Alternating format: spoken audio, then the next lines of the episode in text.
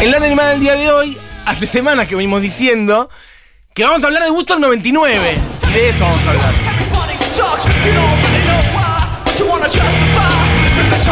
El asunto es el siguiente. Hace días que venimos hablando de esto. De hecho, venimos hablando de Woodstock 69. Originalmente, la semana pasada con Barbie hicimos el jueves un repaso por las mujeres de Woodstock 69, de Woodstock 94. Hablamos, nos metimos levemente en el del 99.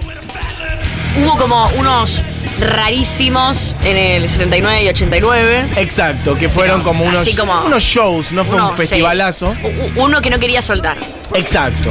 Bueno, ¿y por qué nos parece tan interesante hablar de Woodstock 99? Porque para mí representa como un condensado de todo el horror y la mierda que vivimos en los años 90. A mí me pasó de ver, todo esto un poquito está en agenda porque, porque primero fue aniversario ahora, porque los Woodstock son en agosto en general, el original fue el 14 de agosto, el del 94 fue también para el mismo momento, el, de- el del 99 creo que fue un poquito antes, pero bueno, son más o menos para estas fechas y además salieron dos documentales. Por un lado está el de El, HBO yo no lo vi. yo lo vi.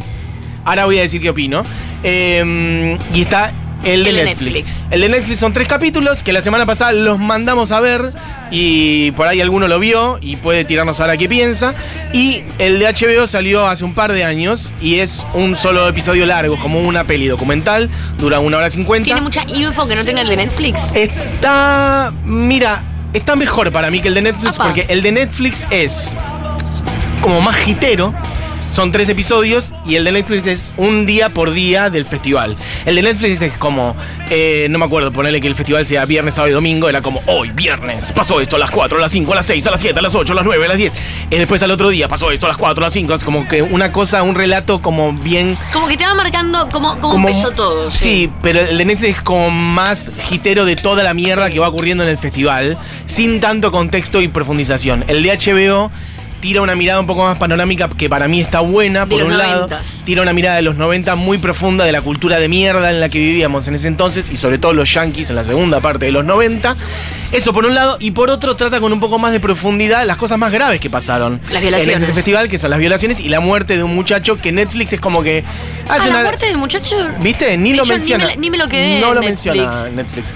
Este, Pero la muerte, porque en el caso del 94 em, hubo dos muertes, pero que fueron por causas naturales. Claro, no. Acá hay un pibe que se descompensa y lo tratan pésimo. O sea, lo- la, la- la- la gente de enfermería le hace cualquier cosa. Pensaron que tenía una sobredosis, le ponen un desfibrilador, no sé qué, queda internado y muere. No ese día, creo que muere un par de días después, pero bueno, muere a causa de lo que pasó y de la mala atención que tuvo un Woodstock. Sí, además es, es muy mm, eh, notorio el tema de los 90 porque el del 94 te muestra que, viste que las décadas eh, para mí son eh, principios de... Como la década de los 90 del 93 al 2002, ponele. Mira, me gusta. Yo una siempre siento, por lo menos musicalmente se Sí. nota mucho, estéticamente la ropa y todo también se nota mucho. Sí. Que los- el primer año, dos años de una década arrastra todo lo de la década anterior. Total. Entonces, el 94, ese Woodstock, tenía todavía, Todavía, un espíritu sí, muy de gente que la quería pasar muy bien e inclusive con todo saliendo mal y con los sponsors y, y con el espíritu de Woodstock muy eh, de costado y con música re punk arriba del escenario, porque era Primus, Nine Inch Nails, Blink 182, Metallica, creo que también tocó los dos. Eh, no es que estaba tocando, bueno, estaba tocando Dylan, pero no es que estaba tocando Sí. solo Dylan. Sí, sí, sí, sí. Y no pasó lo que pasó en el 99. No, hay varias razones.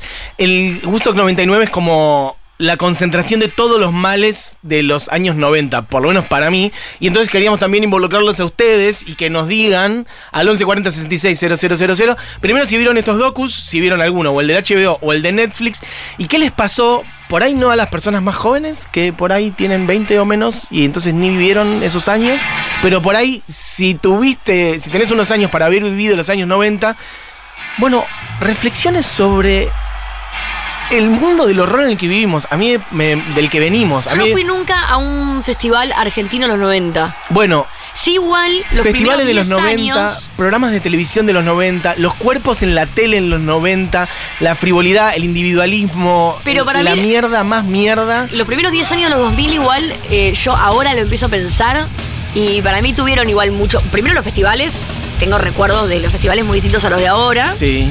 Eh, Desde pero después ya. también eh, los programas de televisión todavía le daban una continuidad. Eh, eh, el polémico La Nena y todo eso era de principio de los 2000, no era de los 90. Bueno, pero, pero viene de, eh, viene de sí, ahí. sí, venía arrastrado de ahí, Viene por de eso. ahí. Eran como. Y hay un cambio de color muy claro para mí en la mitad de los años 90 que se ve muy bien en el de HBO sobre todo, que es como justamente esto que vos estás diciendo, como todavía venía de los años 80, primeros años 90, como una cosa de, bueno, el mundo es un lugar en donde todavía se pueden disputar cosas, ni hablar de que, bueno, caída del muro de Berlín, como bueno, pero todavía, si bien primeros años 90, muro de Berlín y demás, bueno, todavía, si bien ya Estados Unidos a partir de ahí apareció y dijo, bueno, voy a venderle hamburguesas y McDonald's y cultura de mierda a todo el mundo, por lo menos había algo, como en algunas fisuras por donde se podía entrar todavía. Estaba el grunge, un poquito el movimiento Riot Girl, las pibas, un poquito el punky, pero duró muy poco Duró muy poco, es verdad. eh, eh, 90 para el 99 era Ya el estaba, no, de desaparecido. todo eso. Sí, a es la- verdad. A mitad de las 90 ya había desaparecido. Pero Este, también es algo muy de Estados Unidos como epicentro visual. Por eso, que, total. que son muy de volver funcional la lucha. Entonces, toda esa lucha eh, grunge y feminista y todos esos movimientos anticapitalistas del principio de los 90 se volvieron como muy funcionales. El suicidio de Kurt Cobain, de hecho, para mí es como... Estamos de acuerdo que se suicidó, no, no fue causas naturales. El suicidio de Kurt Cobain, eh, para mí fue un quiebre de todo eso. Bueno, Fue como- absolutamente. como decir, no puedo con, con todo esto, todo esto es una estupidez, no puedo ni conmigo mismo. Y, y fue como un antes y un después Total. de los 90. Obviamente que es muy distinto nuestros años 90 en Argentina, que Argentina era un lugar donde estaban pasando muchas cosas y había muchas cosas por las que luchar. Yo me acuerdo de en esos años pelear por este, la impunidad de los genocidas, por el desmantelamiento del sistema educativo, etcétera, etcétera, siendo un pendejo. Pero bueno, no es lo mismo Pero eso. En este caso, cuando estamos hablando de Woodstock, estamos mundo, hablando de algo de, de lo cultural global. Exacto, Y para lo cultural yankees. global, por más que queramos, no queramos, es el, el epicentro es eso que están haciendo ellos. Entonces, Exacto. lo que empezamos a, co- a consumir acá en MTV, que de hecho, a principios de los 90 acá no estaban esos canales de música. No. El único canal de música que estaba acá era Music 21. Sí, no me acuerdo cuál arrancó primero, pero sí. Yo me reacuerdo. Pero se fue poniendo cada vez más pedor, cada vez más vacío eso. ¿Con cada MTV? vez más vacío. Fue con MTV, hay que decir. Sí, con- seguro, pero MTV de la primera parte de los 90 todavía era un MTV que, como que, bueno, la cultura rock estaba más cargada de eh, introspección, reflexión, Pero era- denuncia. pero y después, eso, en la segunda parte de los 90, MTV pasó a ser lo más lavado del planeta, un pop muy lavado también hay que decirlo, y sobre todo el new metal. La ban- las bandas de chabones blancos yankees que están furiosos y no saben por qué y no Sí, tienen nada para y eso, decir. No tienen nada para. eh, No eh, tienen el- nada Lo loco es para eso, como el discurso nunca es eh, como un discurso eh, de, de rebelión, sino de violencia. eso. ante la nada. Que eso es algo que también está bien puesto en el docu de HBO, sobre todo. Recomiendo que vean los dos si tienen ganas. Pero el de HBO te plasma como, mirá, Estados Unidos viene, se cayó el muro de Berlín, viene con en 10 años de expansión económica total, probablemente los años de crecimiento de la economía yankee en continuado más largo durante, no sé, el siglo XX, sin inflación. O sea, no hay razones económicas para estar mal, te dice sobre el mismo el misma, la misma gente que estaba ahí.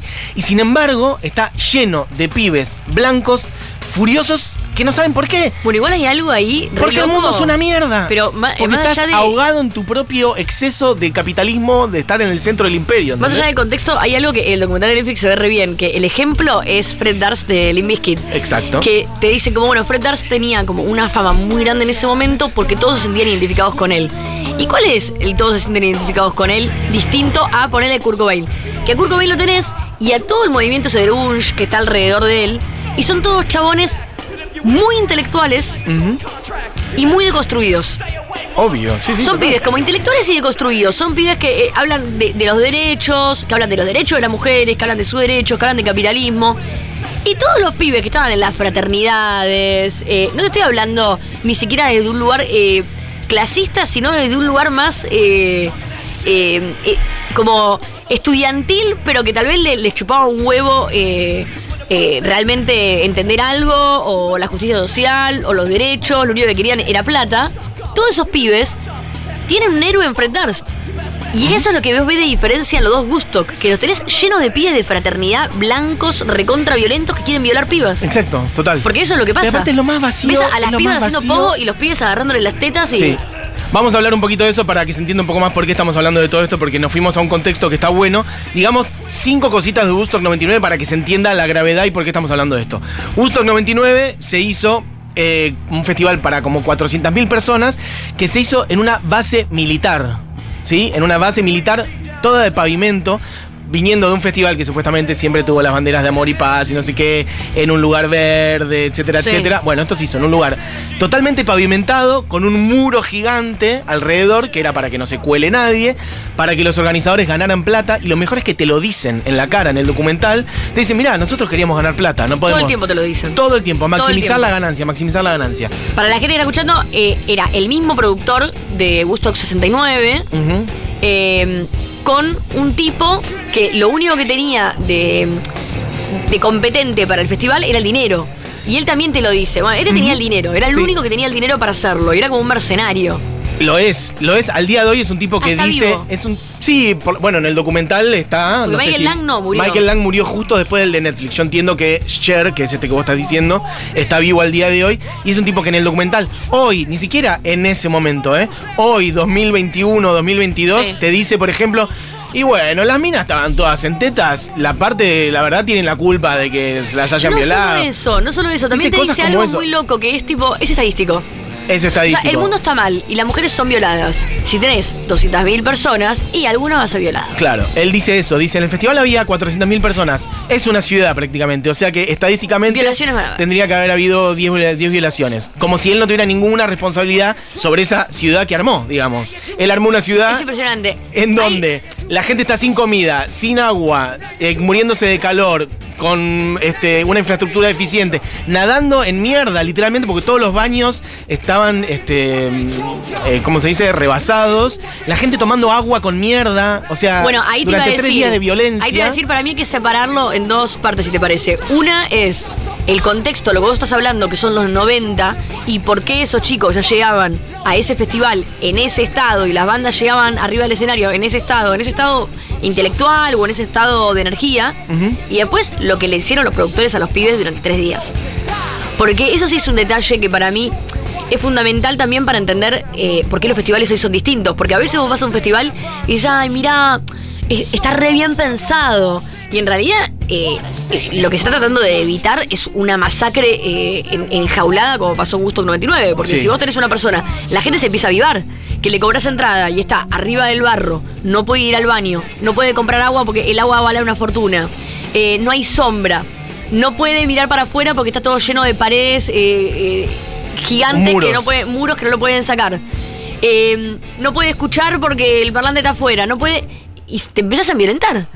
Y te empiezan a mostrar y a mostrar y a mostrar. Eso sí me gusta de Netflix. Cómo te empiezan a mostrar el minutero Sí. de todo lo que ellos hacen mal. Exacto, total. Los dos están muy bien, cada uno tiene sus virtudes. El de Netflix te va mostrando como justamente, como dice Barbie, como la presión va aumentando. Que para mí minuto a minuto. las velitas son Eso es tremendo, hay que sumo. decir. Vamos a decir rápidamente, el primer día ya explotó de cantidad de gente, los baños desbordados, etcétera, etcétera. Un festival en el que prácticamente no se dormía, había fiestas electrónicas a la noche, ningún tipo, o sea, a la gente, por ejemplo, le sacaban el agua y la comida al entrar, pero le dejaban entrar con todo tipo de drogas. Entonces había gente totalmente descompensada porque se había tomado ocho éxtasis y estaban sin dormir y no tenían agua. Gente todo el tiempo desmayada por todos lados sin ningún tipo de atención, desmayada arriba de barro, caca, o sea, realmente Vips. es muy fuerte. Vips. Hay cosas que también, mirá, eh, son cosas que al día de hoy suceden en algunos festivales y a mí me generan violencia. Mm. Los Vips, vos tenías a los pibes de MTV en, en como En un camión. torres sí, sí, sí, como en un a lugar. la de- altura, Sí. con un montón de músicos y gente mirando para abajo, y ese lugar tenía sombra, tenía agua, tenía...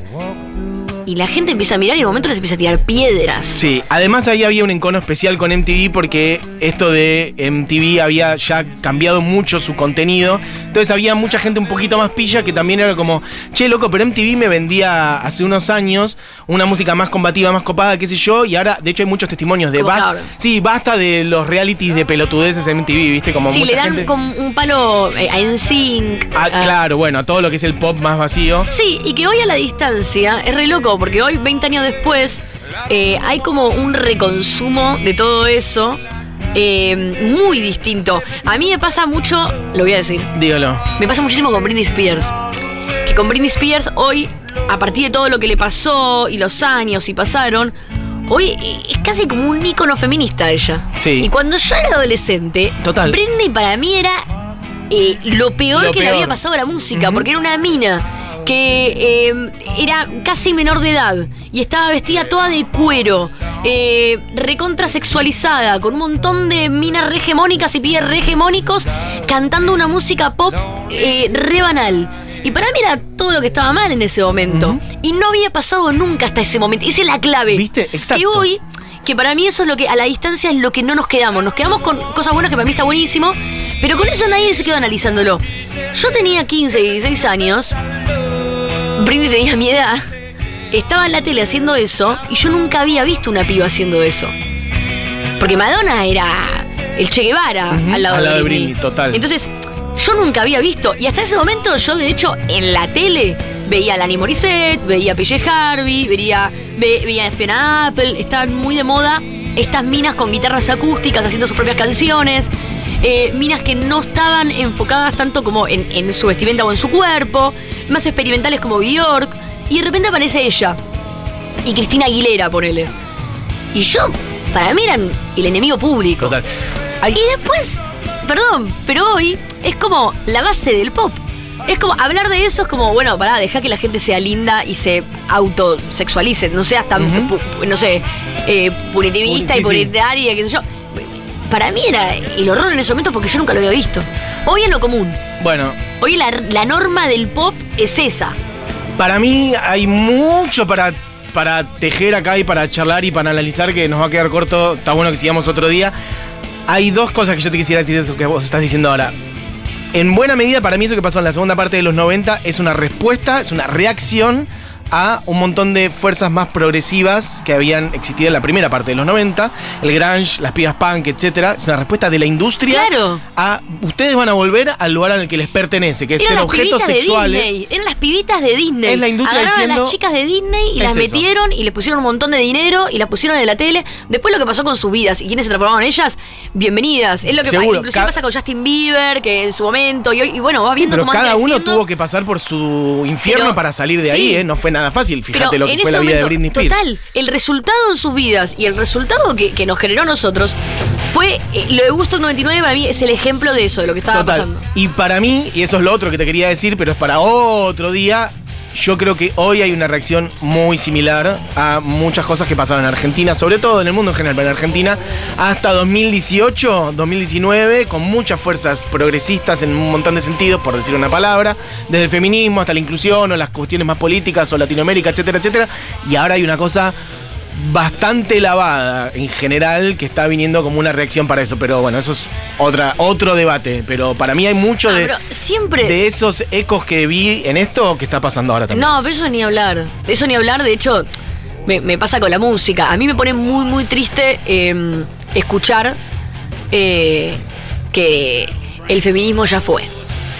O que de repente eh, ya fue a hablar de eso. o que ya fue a hablar de, de- ya fue a hablar de cosas, Y- ¿viste? Como Y, y para mí, eso es como. Ya fue a hablar- ya cada fue vez que alguien dice cosas. eso, a mí lo, lo que me nace pensar es no te das cuenta que está pasando lo que todos quieren que pasen con vos. total. Vos estás haciendo y diciendo lo que todos quieren que suceda con vos. No es que pasó porque.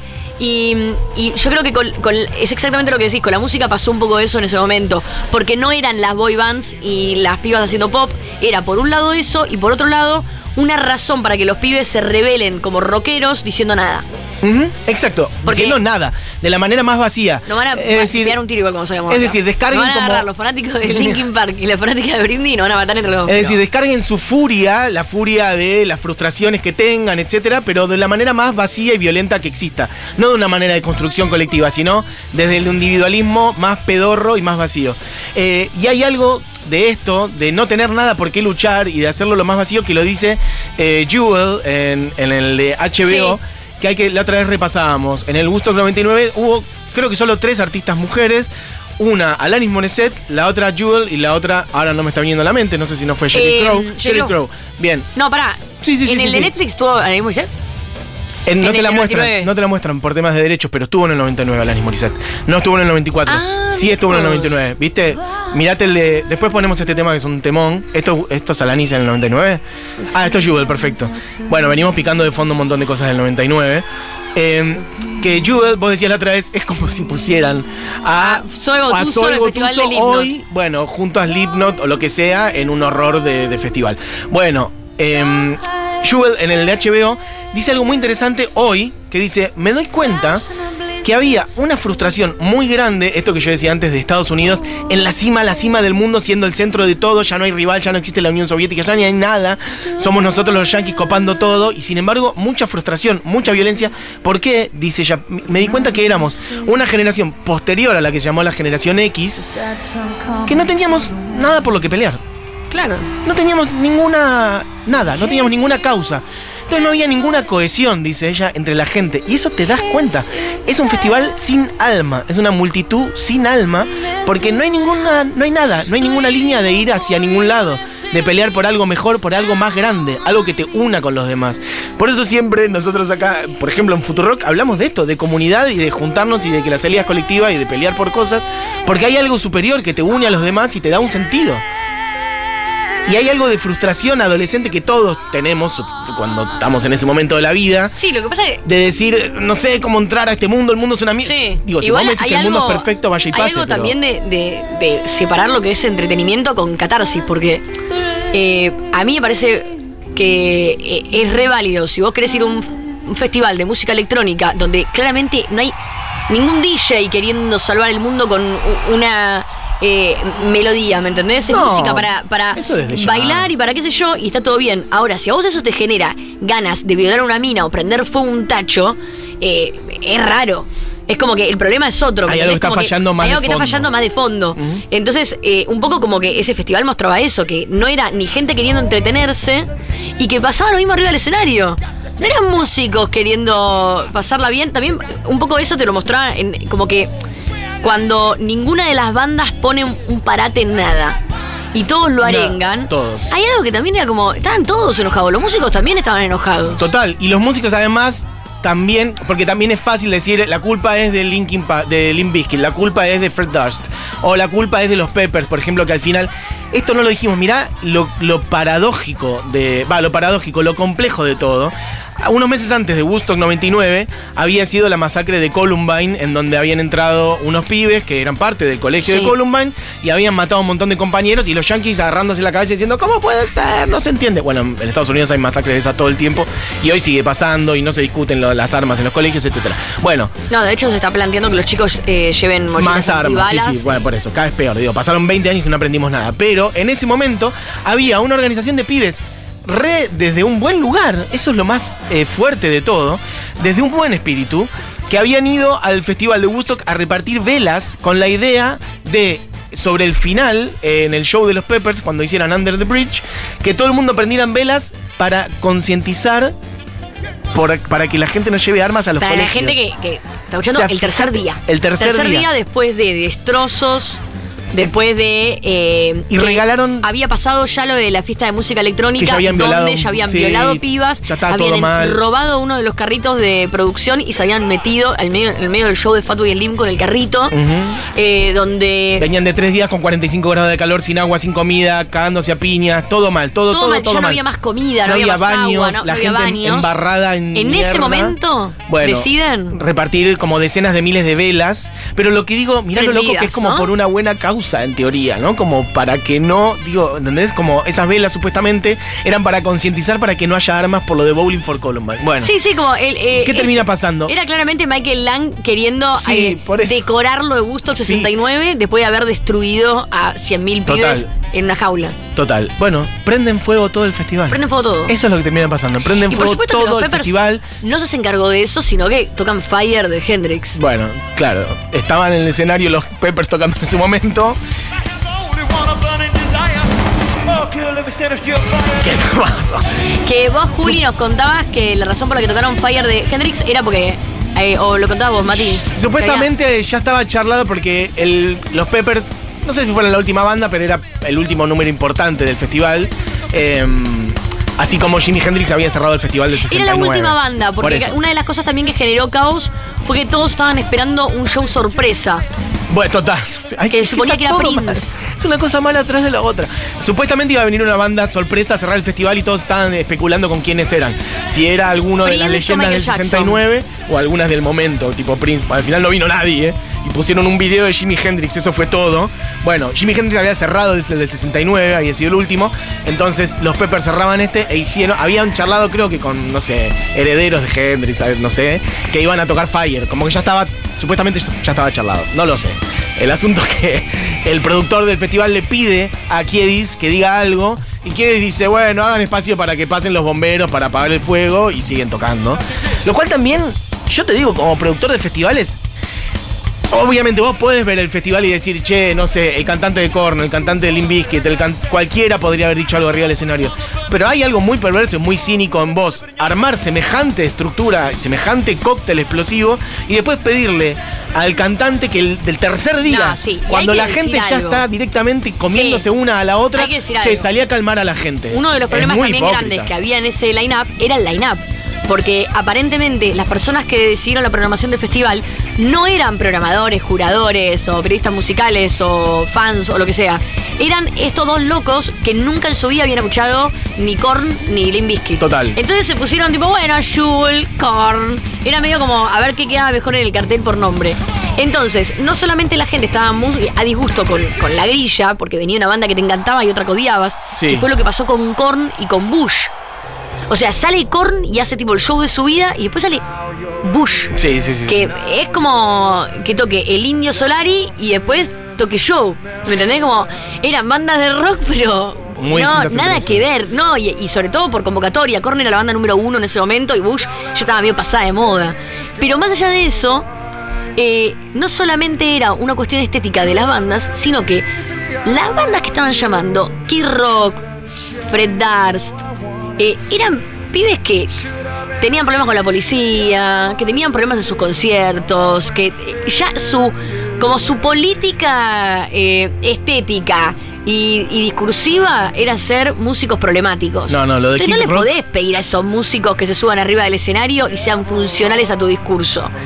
Es como que, eh, no sé, no, no, no hace falta ni un ejemplo. Sí, sí, sí, sí, no, bueno. Es una estupidez, ¿me entendés? Es un condensado para mí de lo peor de los 90 y a mí me resultó traumático verlo porque me di cuenta de dónde vengo, de dónde venimos. Como que a veces naturalizamos el lugar a donde Por llegamos. suerte igual venimos de Argentina, porque si viniéramos puntualmente de ahí... No, pero venimos de eso también, ¿eh? Venimos de eso también. sí. Yo me acuerdo de los efectos que eso tenía sobre mi cerebro, consumir eso en MTV, consumir esa tele en los 90, consumir esa cultura. Este, me acuerdo lo que yo sufría por eso y con el tiempo uno dice, ah, eso no era tan así o lo que fuere. Y ahora estamos acá en Futurock y el mundo cambió y lo no sé te qué. digo de- de- Y de repente ver eso fue, realmente fue re Pará, traumático para mí. eh, el tema de, de los realities son cosas que ahora ah, pasa algo que es que vos tenés dentro de todo eh, un abanico de opciones para consumir. Donde así como tenés eso, eh, tu amiga o amigo amiga tal vez está consumiendo algo reopuesto, entonces se genera un debate de consumo, Sí. ¿me entendés? Como no, no puedes ver a ese boludo, no, está, es malísimo, mira esto. Pero en esa época no tenías opciones, no solamente no tenías internet y no tenías eh, opciones más que lo que tenías en la tele o en la radio, sino que en la misma tele tenías estos realities también, donde tenías por un lado este pop new metal que había surgido a fines de los 90, pero también tenías, eh, era la época de Jersey Shore y de todo esto, ¿te acordás? Sí, Jersey Shore. no. De. No era Jersey Shore, era otro. ¿Cómo se llamaba? El de. El primer reality de MTV. Ah, no, no sé, Ay. no te retengo. Pero bueno.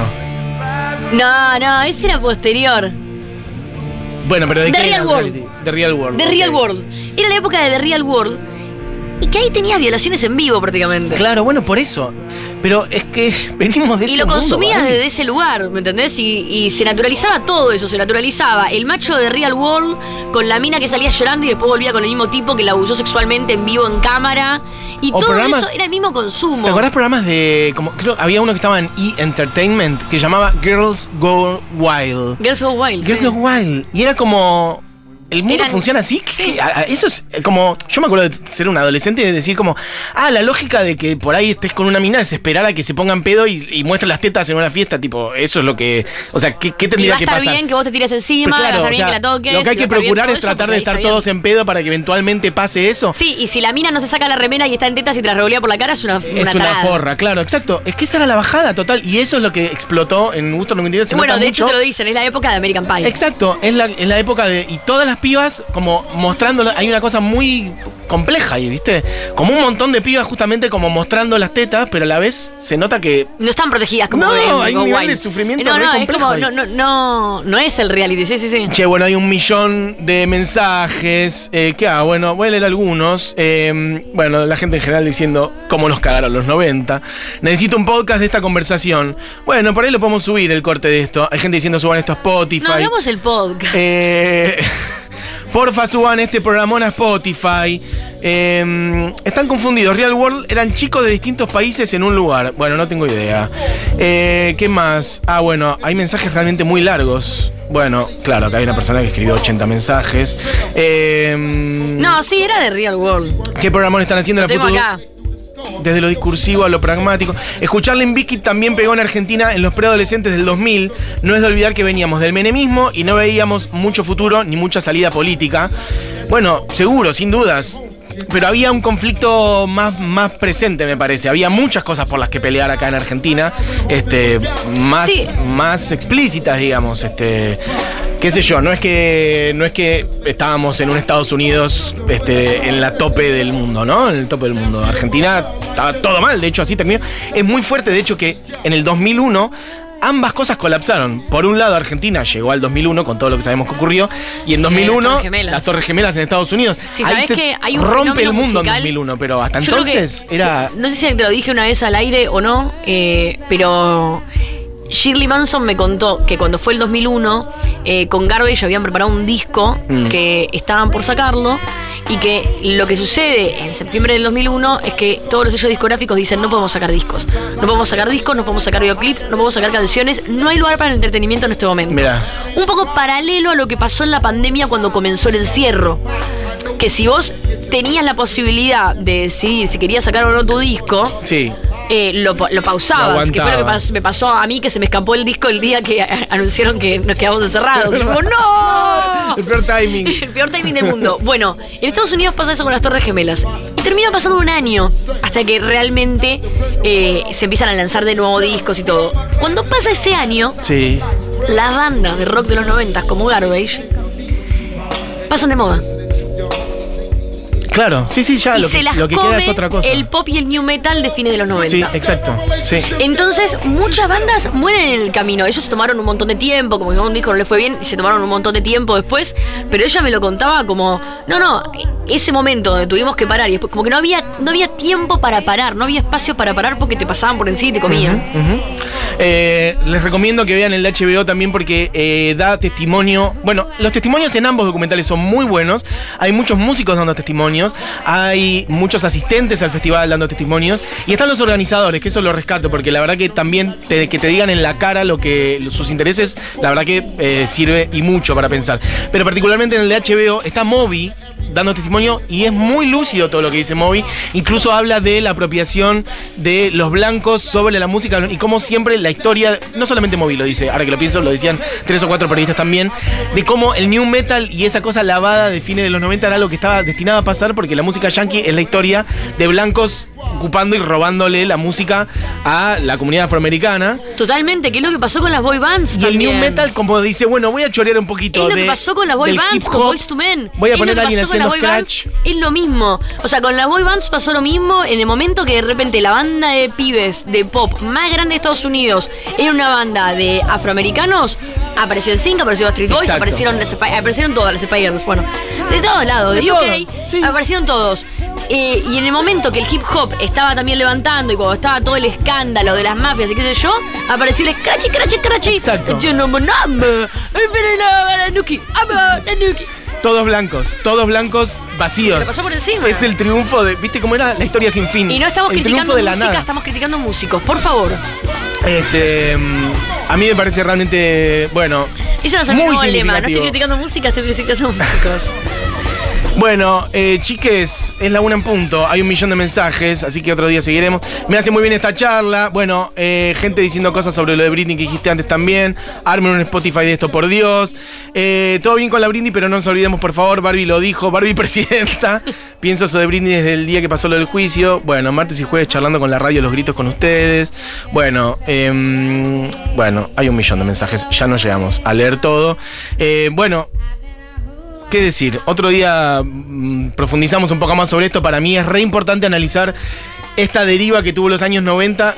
Sobre todo porque me parece que hay muchas preguntas y cosas que podemos pensar ahí que nos sirven para pensar el hoy también. Y estos últimos años acá en Argentina y lo que venga.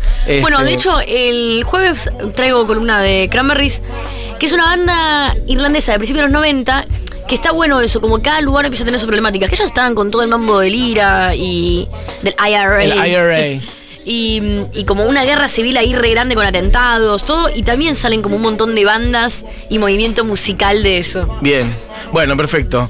Bueno, nos estamos yendo ya. Eh, eh, chiques, el, docu- el docu de HBO es el de Music Box. Sí, es así. Es, eh, Music Box es una serie de documentales. El de Woodstock 99 es el primer capítulo, solo ese. Este, después hablan de otras cosas. Así que sí, busquen Music Box en HBO Woodstock y lo encuentran. Es muy bueno. El de Netflix es más gitero, está muy bien también. Pero para mí pasa un poquito más por arriba las cosas, bueno, más graves que pasaron, que son las violaciones sistemáticas. Que hubo Sí, centenares. nuevo, eh, me parece que está buenísimo, Mati, que es lo que siempre hablamos. Que a veces está bueno, en lugar de cancelar un músico, un festival, una situación o qué sé yo, también es darnos el espacio para debatir qué pasaba en ese momento, qué contexto había, eh, porque a veces no se separa lo que pasó esta semana en un boliche a lo que pasó hace 28 años Exacto. en Japón. Sí. Está bueno analizar cómo llegaste ahí. eh, lo- eso estaba bueno, ¿viste? Como qué pasó, por qué estaban tan enojados, cuándo estaba en la entrada, qué pasaba en ese momento en Estados Unidos, qué pasaba en ese momento en el mundo.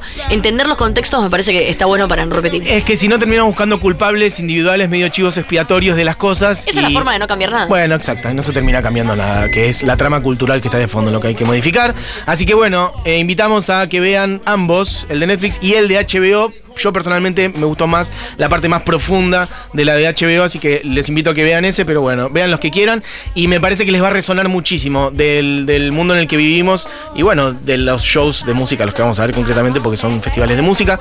Dicho eso, eh, ah, yo tenía unas datas, ¿o no? ¿Que tirar o qué hacemos, Juli? Vos es la dirás. una y media, no sé. Bueno, perfecto. Chicos, chicas, se quedan con Solo Habana porque es una pasadas.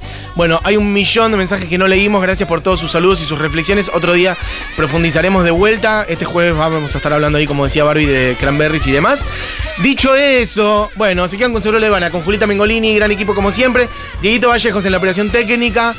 Julián Matarazzo en coordinación y producción. Barbie Recanati, mi nombre es Matías Mesoulam. Ahí dijimos, de toda la música que tenemos, podemos poner a una de las que más queremos y rescatamos, que tocó en vivo en Woodstock 99, tempranito, y que no tenía prácticamente nada que ver con todo esto que estaba pasando, que era Alanis Morissette, haciendo You Oughta Know, que me gusta que el texto, el título sirve porque es, bueno, deberías saberlo.